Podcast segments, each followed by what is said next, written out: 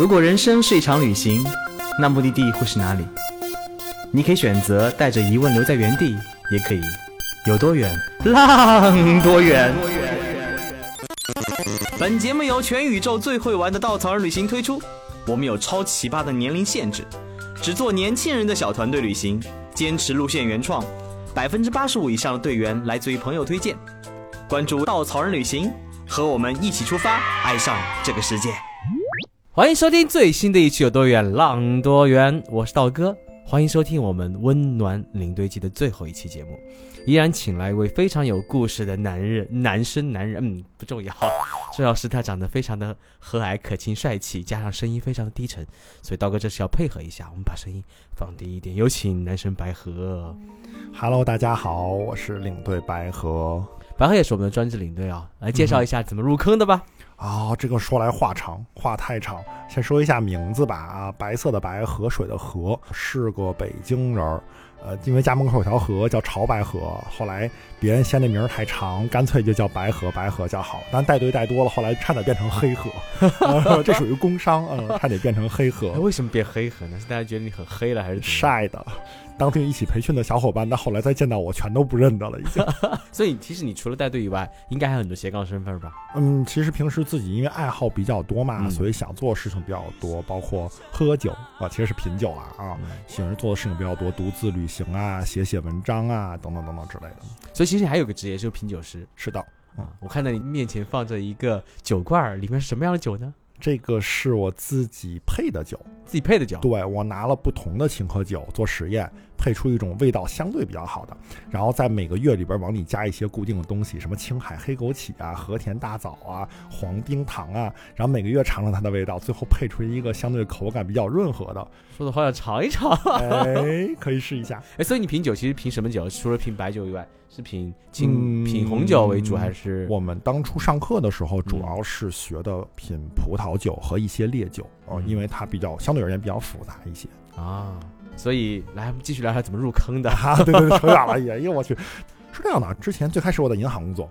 然后呢，银行工作大家都知道的嘛，对吧？啊，就年假很少啊，出去浪的机会很少。我读书的时候特别喜欢出去玩儿，跟人借背包、借冲锋衣都是借的。嗯，出去玩了以后，结果上班了没时间了，请假请不下来，怎么办呢？算了，干脆辞职出去创业吧。当时想的很美好，嗯，出去开个公司，也许就有时间出去玩了。然而，并不是那么回事儿。开公司以后就各种焦虑，然后各种没有时间，终于把公司做倒闭了。当时有一种哦，终于可以出去玩的感觉，就开始抱着一种很迷茫的心态，因为当时没有想好下一个创业项目是什么嘛，就开始一个人出去旅行，玩着玩着碰到了一些朋友们，有人推荐稻草人，我心想，哎，那就探探班儿吧。其实很早以前，零我是零几年读大学，当时就知道稻草人了，当时稻草人就已经有网页了，跟现在是一个色调的红色色调，只不过当时稻草人的线路很少。没有看到特别喜欢的线路，但是觉得这个 style 我特别喜欢。直到过了十多年，创业失败了以后，我同学跟我说：“还记得当年那个稻草人吗？”我说：“记得呀。”我心想：“哇，什么这个公司还活着呢？”他说：“是啊，是啊，而且活得挺好的。我前两天跟人家去完了埃及，我们那个团散团一年了，每年每个月还在聚餐。”我说：“什么这么牛？”然后我就赶紧去打开网页去搜。当时有一点点心灰意冷，因为生活不顺，就报了一个去尼泊尔徒步的线路。当时在尼泊尔徒步的时候，周围的小伙伴都特别热情，大家分享自己的故事，慢慢的也能觉得，哎呀，其实各种各样的生活都挺丰富的嘛，也不是说非要盯着自己的，嗯，过得不好的生活盯得那么死，未来还有很多可以做的事情。最关键的是当时的领队，嗯，就刘莹，领队跟我说说，哎，你现在这个状态很适合做领队，这么闲。我说现在很闲吗？你看着就很闲啊。我说好吧，好吧，好吧。结果就被他一下给忽悠进来了。所以那时候离职多长时间了？已经。那会儿距离创业失败大概三个月吧，差不多。所以你创业第一份工作做的就是品酒，还是其他事呃，我们是做类似于葡萄酒的文化宣传类的工作，开开酒会什么的。所以入坑前、入坑后有什么样的感觉差异吗？哦，感觉差异超大，因为就是之前那个时间段，嗯，你看远离了以前的同事，远离了以前的生活，然后一个人 solo 满世界的跑，虽然很自在，但多少都会有一点形单影只的感觉，渴望一份温暖，渴望一些分享，渴望一些跟别人新的沟通、新的交流，但是没有。后来加入领队，或者说从那次参加稻草人以后，就觉得哎，有这么一个不错的机会，自然而然的就可以跟别人交朋友，就可以认识很多的人啊。从那以后就开始上瘾嗯，那我们来说一个提纲上没有的话题啊。啊哈。你是班长对不对？是那一届领队培训的班长。是的，嗯，为什么被大家嫌弃？哎，我去，这事儿吧比较尬哎呀。这是个这是个技术上的失误，或者说是一个战略上的失误。而且每次说到这个班上的时候，他们都让你坐下坐下，不让你站起来。哎呀，这个呃好尴尬。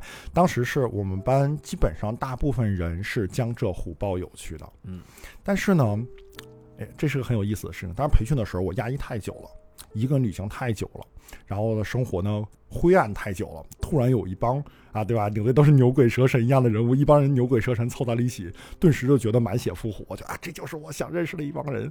然后那几天每天都属于一种啊狂躁、特别 happy 的状态，天天跟他们嗨呀嗨呀嗨。当时完全是呃嗨到不行。结果最跳的就是我，最闹的就是我，最能张罗的还是我。他们就觉得哎。特别适合当班长，老白很适合当班长，呃，特别会玩，也特别适合被别人玩，领队都是要被玩的角色嘛。结果他们忽略到我不在上海周边，结果经常他们聚会 Q 我，我说哦我不在，然后有事儿 Q 我，嗯我也不在第一时间在上海，然后到后来就是老白你为什么不组织一些活动呢？我说哦等我去上海的，然后一年也来不了两回，老白你为什么不干这个？老白跟上你说，结果就到最后就是被嫌弃。所以现在贝斯在哪里？北京，还在北京，还在北京。那北京其实领队挺多的呀。嗯，等一下，有吗？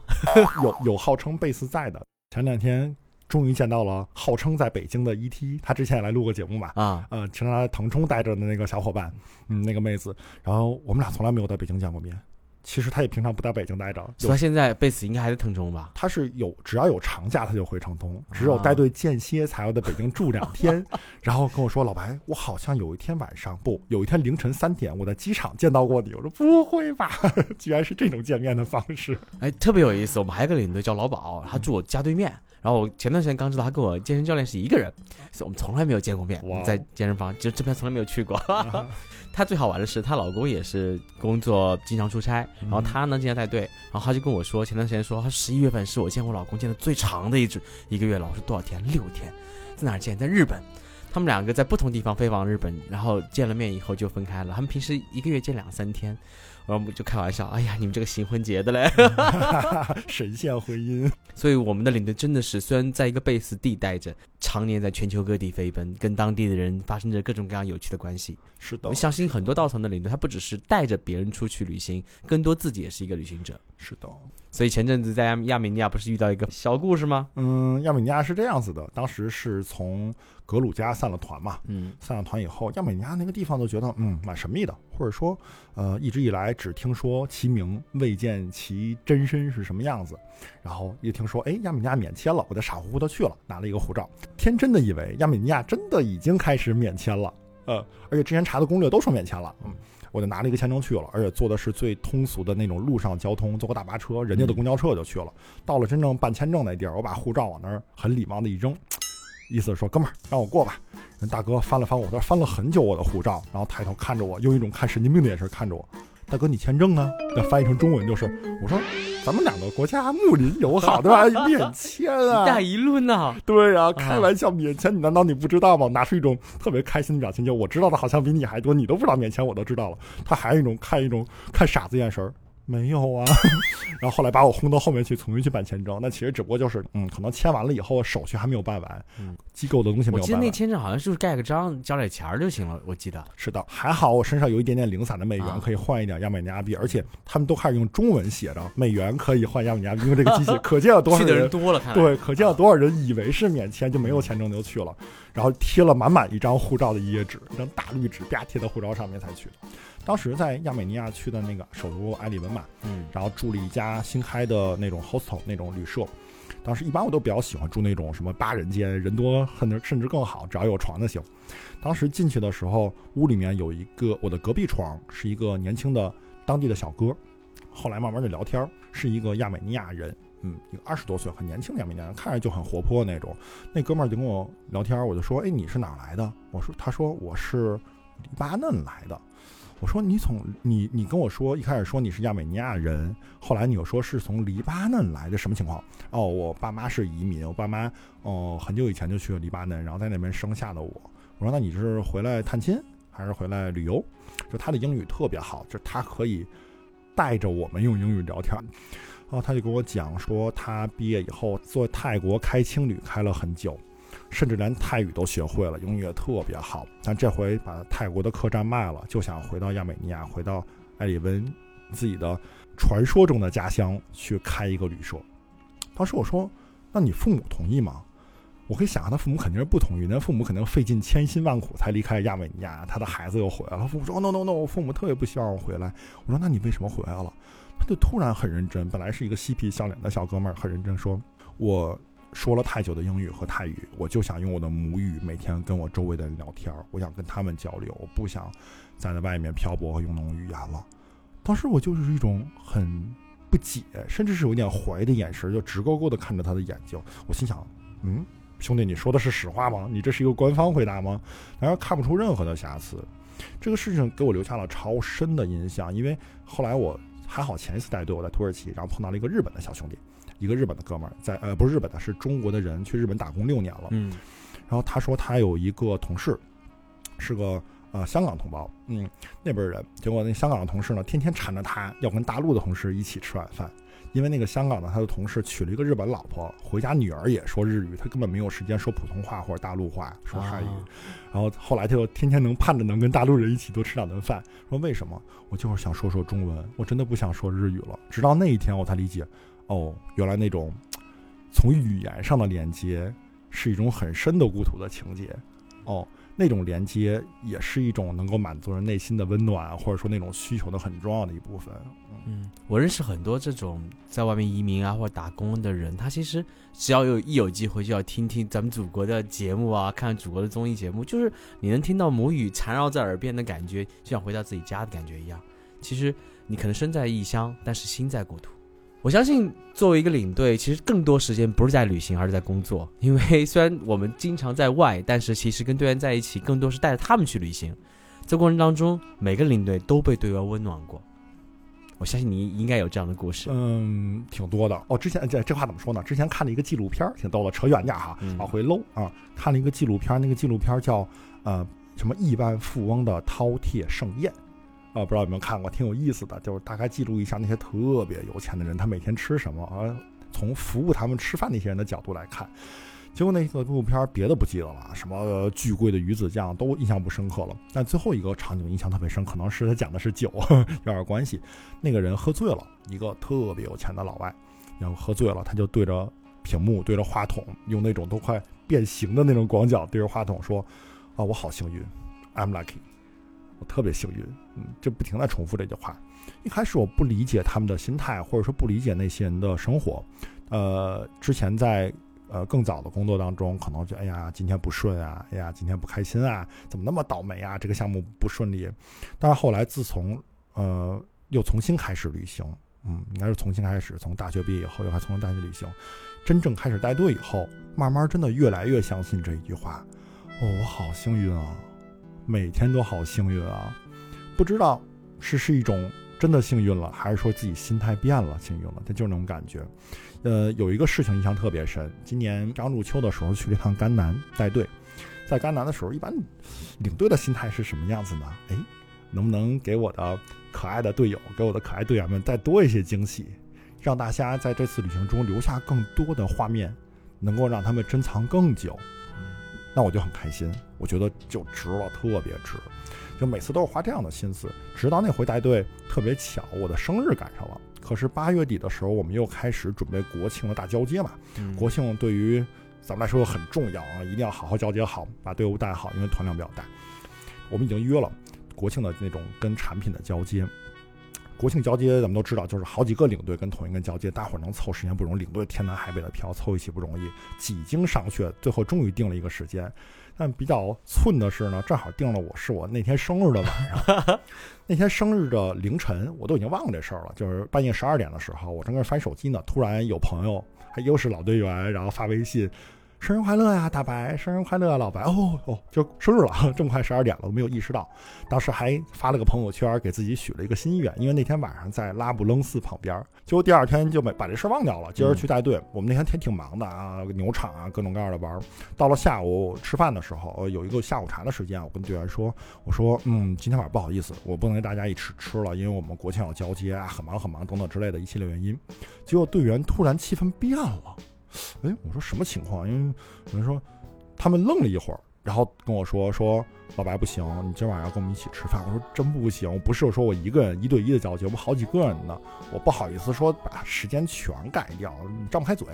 然后他说不行，你必须要跟我们一起吃。投诉你？对，如果你不跟我们一起吃，我就我们就投诉你。我说 what？什么什么操作？这这都谁教你们的？然后这个我就很我就回来跟工作室小伙伴说啊，这个啊对吧？有反正有这么一个事情啊，还好还好。后来很贴心，就改了一个交接的时间。改了以后，那天晚上他们就说说今天晚上的晚饭你别操心了啊，什么吃饭的地儿你别找了啊，吃什么你别管了，到点儿你就来就行。就他们订了一个特别好的酒店的包间。特别大的一张桌子，能坐下十几个人，特别灯火辉煌那种。然后直接把我摁在椅子上，就开始吃。吃了一会儿，端上一个大蛋糕。人说甘南那种地方想弄个蛋糕挺不容易的，口味好不好说，临时准备都不容易。我当时一上来以后我就惊呆了啊！说实话，真的好感动，因为这个事情都是按理说都是领队做的，都是领队给给队员们平时做的。突然有一天反过来的时候，有一种措手不及的感觉。然后当然心里还挺开心的，当时哎呀多好，又多了一个可以一起聊天的机会。就那天晚上就光吃饭，从八点聊到了快一点，餐厅都快疯了。那就那么一回事儿，让我印象就特别深。原来，原来大家都能感受到，原来不只是我一个人天天在路上感动自己和感动别人，同时也会让大家之间互相做感动。而我相信，也正是因为当时那个团大家玩的都很好，所以这个事儿还是可能需要一点点齐心协力吧，才能商量出来。那天最后的时候，大伙儿每个人都端着一碗酒，说：“老白，给你个机会，让你录个视频嘚瑟一下。”我说：“录什么视频？别管了，你就拿着行了。”他们让让我拿着手机开个广角，所有人跟那喊“一二三，祝领队生日快乐”的时候，哦，拿着手机的手都在抖。我后来再回去看那个视频，看一次，我听我自己说谢谢那声音都走音了。有一个领队叫瑞宝，就去年我跟他一起去墨西哥带队，带完队以后我们去古巴。然后最后一天的时候呢，队员跟他做了一个八分钟的视频，然后你知道吗？他在古巴的时候一天看十遍。呃，是的，其实其实从啊做领队开始，很多东西都是在不断的被印证，或者说是不断的加深的。从一开始一个人 solo，嗯，一个人旅行，形单影只，呃，虽然很自在，但真的是形单影只，没有什么别人可以沟通和分享。到后来加入稻草人，做了队员，做领队以后。开始被周围的很多热爱生活的人、很多友善的亲密的朋友、新朋友、老朋友不断的温暖着，不断的照顾着，从中获取力量。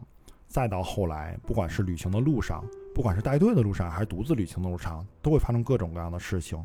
像刚才咱们聊到的那个亚美尼亚的小兄弟，在我们聊天的最后，他跟我说：“说你知道我为什么要回国做吗？”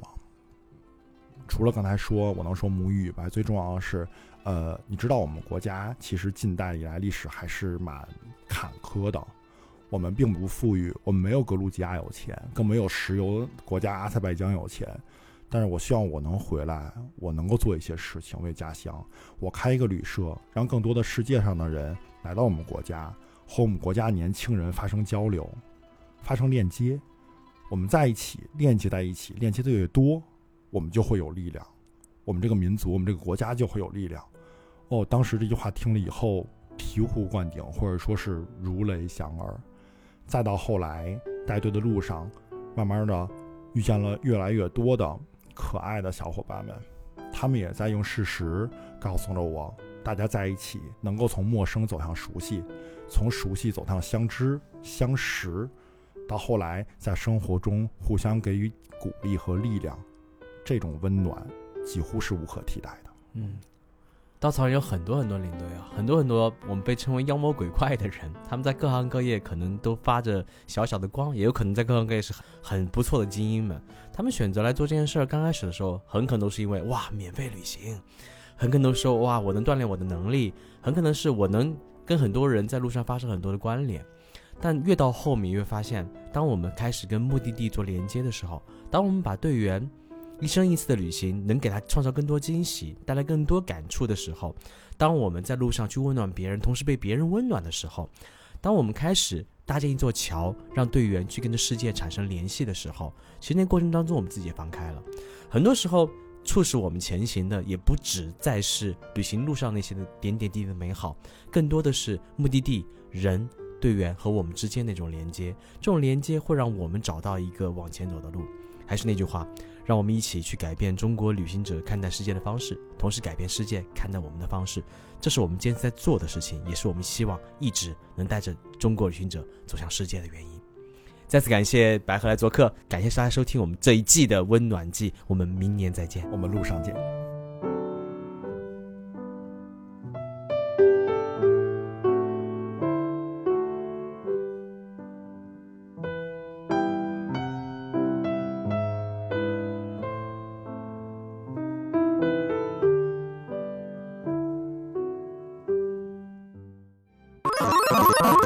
请搜索“稻草人旅行”，和我们德艺双馨、颜值出众的领队一起出发，爱上这个世界。